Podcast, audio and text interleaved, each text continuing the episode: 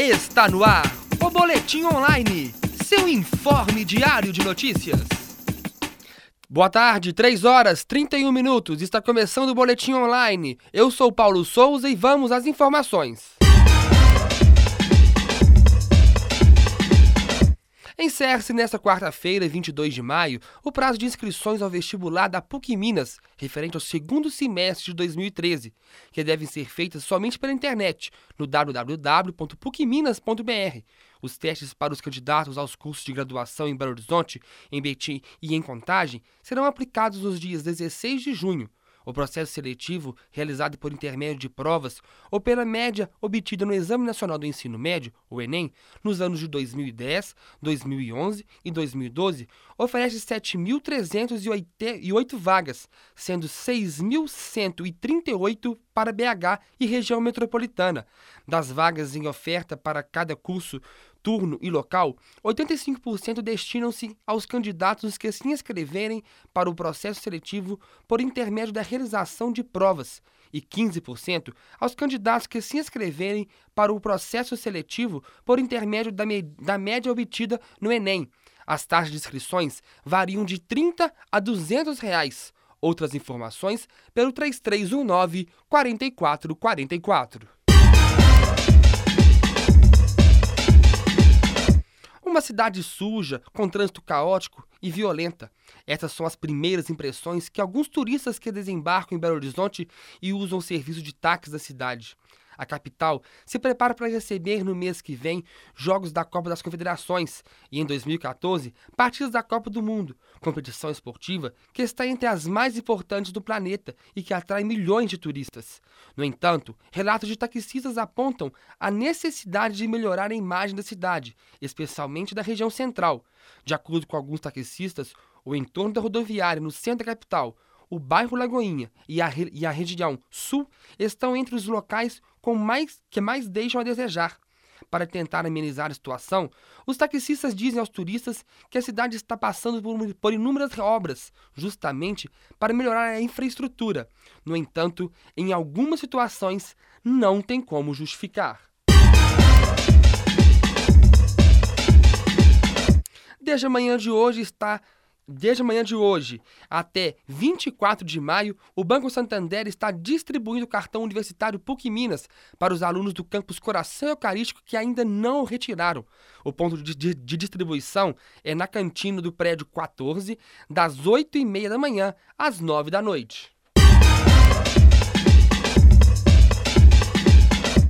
O Ministério da Educação desvinculou 266 mantenedoras do programa Universidade para Todos, o ProUni, por não comprovação de regularidade fiscal. As entidades são responsáveis pela administração de 330 instituições de ensino superior.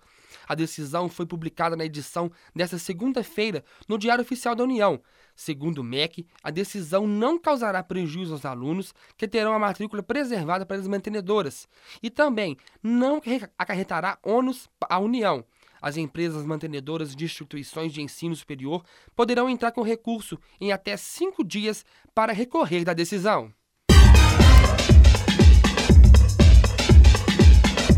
Ontem o Atlético Mineiro ganhou seu 42º título do Campeonato Mineiro sobre o seu maior rival, o Cruzeiro.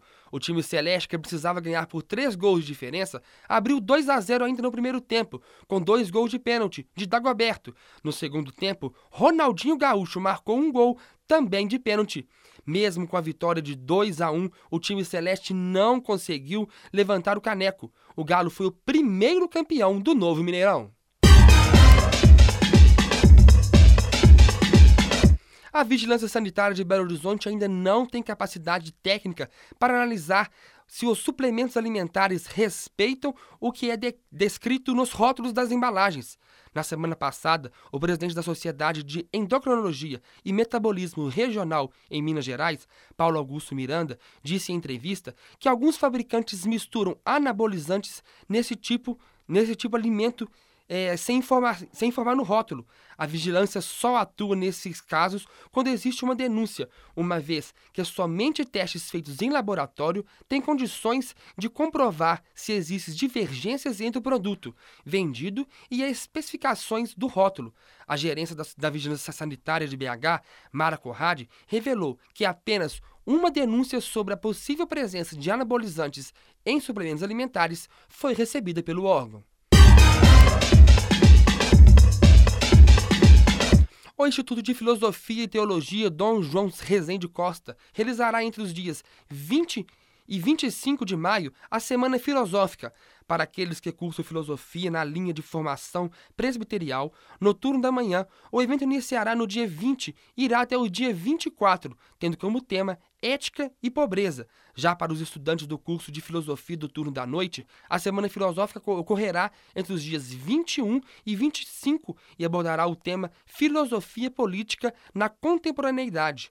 No encontro do turno da noite, no dia 24, haverá uma homenagem ao filósofo francês Paul Ricoeur, devido ao centenário de seu nascimento. O pensamento central desse filósofo circula em torno da hermenêutica e da ética, apresentando importantes contribuições para a filosofia política no campus da justiça. Ambos os eventos serão abertos ao público e, para participar, não é necessária inscrição prévia. 3 horas 37 minutos, com a apresentação de Paulo Souza, coordenação de Sandra Freitas e apoio do Laboratório de Rádio da PUC Minas. Termina aqui o Boletim Online. Boa tarde. Está no ar o Boletim Online, seu informe diário de notícias.